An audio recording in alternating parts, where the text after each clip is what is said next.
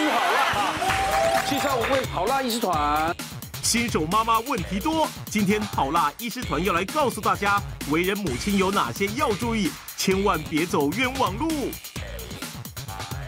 好辣军团们又有哪些不为人知的辛苦呢？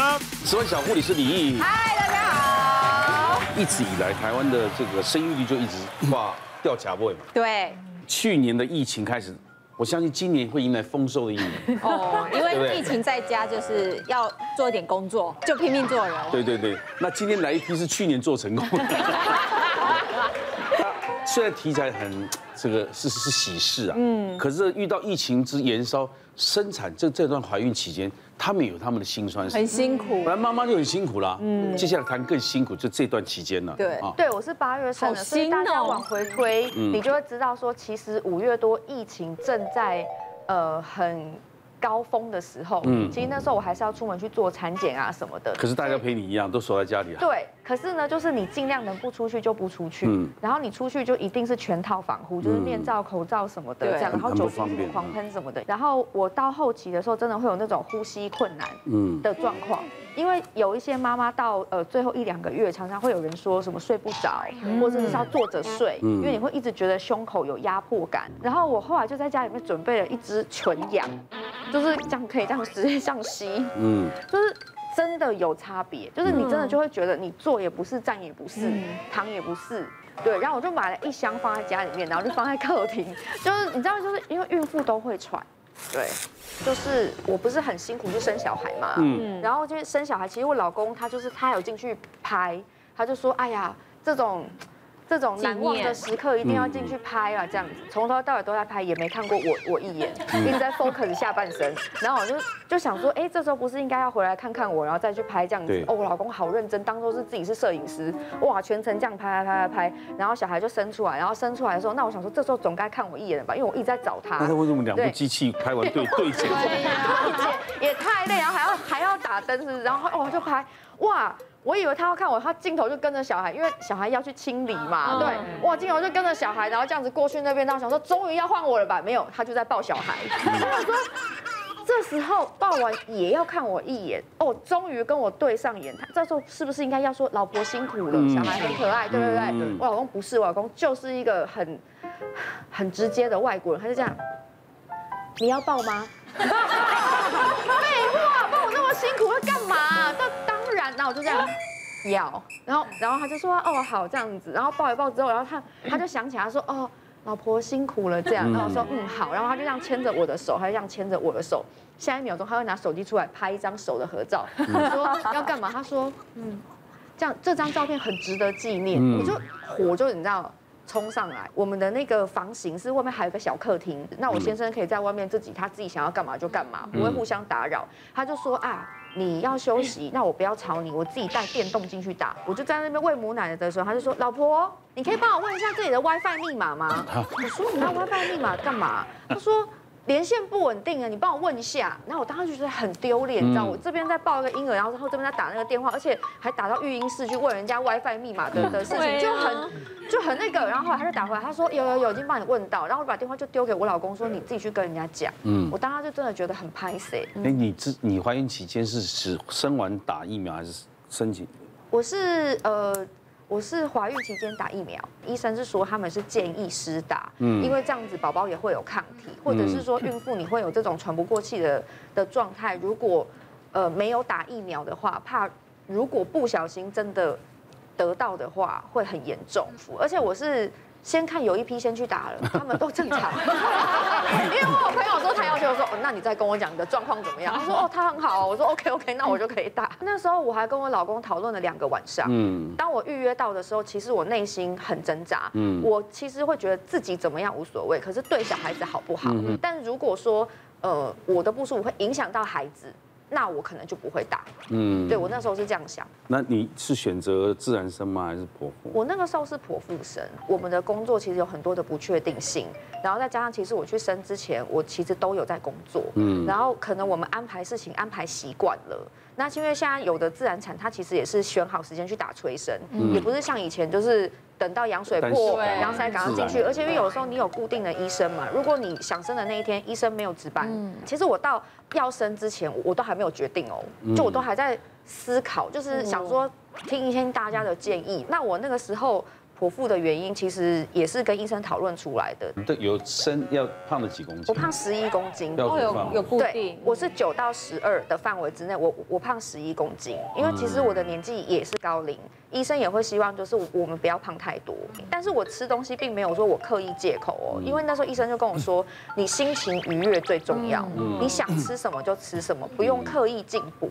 然后我小孩是快三千，所以我其实生完就掉了一半的体重。哦。所以其实你前面没有胖很多，你后面就不会那么辛苦嘛。对。再加上你喂母奶，瘦超快，喂母奶真的是好像，对，就是好像被吸干一样，就是瞬间就会觉得。然后母奶因为吸干，真的真的。然后你吃母，你你喂母奶之后，你会饿，你会非常非常的饿。对，所以你再吃进去，其实也不会那么容易胖。开心就好。这是针对有羞耻心跟自律性的。有时候呢，有的增加真的太多，我们还是希望他好好控制。对对对对对对对。所以保仁有碰过那个孕妇都不知道会重到二三三四十公斤的。这年头少一点，嗯嗯，这年头少一点，二三十，大家要看你的朋友圈是哪一个圈。我真的有病人啦，再来看他胖到快，就是已经快还没到生哦，三十二三周已经胖十五十八公斤。你真的有点太多了，因为我们会从头都开始规劝。对对对。他说应该还好吧，我朋友都二十，那你要不要我介绍一些增加十公斤的？然后呢，有一个只增加快生的时候只增加八公斤，然后我跟他说，哦，你这样很标准。这样太多了，我朋友他们只有六公斤，一生完就没有。朋友圈真的，朋友圈很重要。台湾第一例的这个新冠肺炎的产妇接生，应该王乐明医师来分享过了，在五月份的时候，嗯，王医师在这第一例的那个剖腹产是在台中的中山医医学大学附设医院，那个医院因为我担任董事哈，那个大学我担任董事，所以我比较会关心他了。那那当时呢，我看到一个一则消息，我是蛮感动，因为老朋友这样的表现，我非常非常感动，因为这个病人是北病南送。那时候不是台湾北部不是满床吗？嗯，没有办法就把他南送。你知道南送多可怜吗？很多人都抱怨说，怎么连冷气都不开？因为不能开冷气，他那个必须要，因为我们现在知道新冠肺炎最容易就是三密嘛，密密闭、密集、密切、密接嘛。那他们这些里面都不能密闭，所以窗户要打开，所以就不能开冷气啊，没有用，而且要要让它通风，通风才会不容易传染嘛。哈，所以他们都很辛苦这样做下去，即使你是孕妇一样。所以都很痛苦。那到那边以后，你发现人生地不熟，为什么啊？你你的主治医师在台北啊，嗯，他的产检医师不在这里啊，对对对，孤儿呢，现在就不知道怎么办呢？嗯，那你说到谁帮你去？一去以后谁要处理？产妇的血氧一直下降，嗯，三十四周，她三十八岁，那那怀孕只有三十四周，一直降一直降，大家说哇怎么办？这时候我们在医院做好一个班怎么办？值班的要处理啊，嗯，今天谁 on call 啊？谁总值班的主治医要处理啊？嗯，大家 惨了，这下怎么办呢？那有一位我们这一辈的哈，道德高尚是不是？道德高尚的有肩膀，有肩膀的妇产科医师，对对，资深医师，资深的一位教授也是我的老朋友。那他就站出来说哈，我来。嗯，他说大家都有家庭，大家顾虑都很多了。嗯，啊，我的孩子长大了，哈，已经出社会了嘛。嗯，要牺牲就我来牺牲。哦。他就说，那你们这些人哈，助手。来越多个越越可能，还越可能出状况嘛，就尽量能减少，精简到一位就好了。嗯，他花二十六分钟就把它开好了。他们的妇产部副主任也是我好朋友，他在 Facebook 上写说哈，我突然发现，在陈教授面前，我们显得相当渺小。嗯，就说当面临这种生死关头的时候，他跳出来说我来。嗯，那我们都是想说怎么办？我们小孩子这么小，嗯，我老婆这么小，大家都会会顾虑的。但是我很好奇，另外一个助手他没小孩吗？哎，呃，总是要有一个人，呃，抽签抽到，应该是抽到的。有些有时出现的是说他没有结婚，单身的一个人，哦，不然我来好了这样子。他说，所以像这样的情形，就是说让我们觉得说，我们每一个行业都应该敬业的，就就就应该这样做。后来啊，产后的结果是相当好了，呃，待了房半个月，这个小孩子也说相当好，不错。不过我们要知道，新冠肺炎垂直传染给下。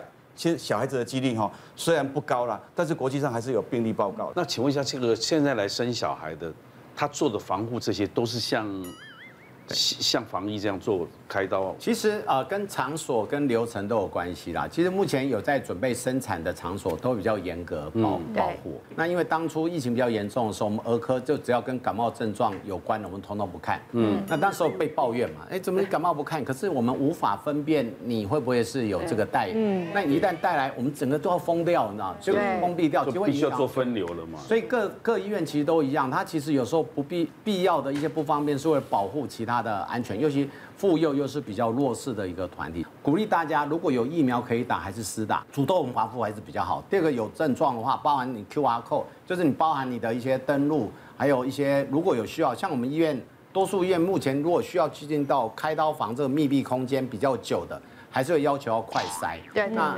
对要要快筛，确认你目前是没有。没有带这个病毒，甚至于呃，国际上有些趋势啦。如果你打完疫苗也抽了抗体，当然今天比较热门是能不能抽抗体是一回事。但国际上版就是，你疫苗施打完整，你有抗体，有足够保护力，其实你会被认证是一个比较可靠的人。全世界都会走这个叫疫苗外交或者护照的趋势。你有这个可能才能出国，你可能才能去像意大利已经这个才能上学等等之类的，或者就医。未来会是一个趋势啦，所以有疫苗轮到大家真的赶快去打。不过我补充一下，因为儿科的部分，因为刚刚宝仁哥讲到说妇幼是比较弱势的这一科这一环，因为目前疫苗施打，其实儿科的孩子大家都不能打，好像开放到十二岁以上。十二岁以下，其实我们主要的客群都是不能打的，但我们主要的客群几乎都是发烧的 case。哇！那你看，其实我们在在那一段防疫期间，是我们面对发烧的 case，我们接或不接这件事情，因为在没有新冠以前，这些孩子主要来的症状就是发烧。嗯。但是，当你面对发烧孩子，其实当然是说机会没那么高，可是你不接他，全部塞到大医院去的时候，他那个过程流程还有父母，因为不是一个孩子来看病，家人两个三个，全部他还要做快筛或者是做核酸。那一个孩子就已经在烧，还要等个两三个钟头才能进到急诊。所以那时候其实我跟我老公的争执也很大，因为他是加医科的，我是儿科的。我就说，我说我发烧了，我都要看。我就说我是全副武装做好，因为我说这些孩子你现在不看他，你帮他筛检，因为十之八九不是有问题的，你转。可是不是的问题你不看，拖到后面他到里面去，可能变得很严重，肺炎或其他的。所以其实在这一个新冠过程中，不管就是说。各行各业了，还有像医生嘛，那我们面对儿科这样的过程，其实真的在当下很多的抉择，其实很难的。所以你现在看诊是要带全部，还是全部带？就是真的是满身汗，真的。但是你烧的，你真的我拒绝不了那些正在发烧在哭的孩子，你真的还是要帮。我有感觉你变瘦哎，真的。我在很慌，都冷热哎，拿到他。小儿科绝对不忍心的，因为他是爱小孩的心，再怎么样。而且接下来他们还是没疫苗打，所以这些我们还是得面对。别忘了订阅我们 YouTube 频道，并按下铃铛收看我们的影片。想要看更多精彩内容吗？可以点选旁边的影片哦。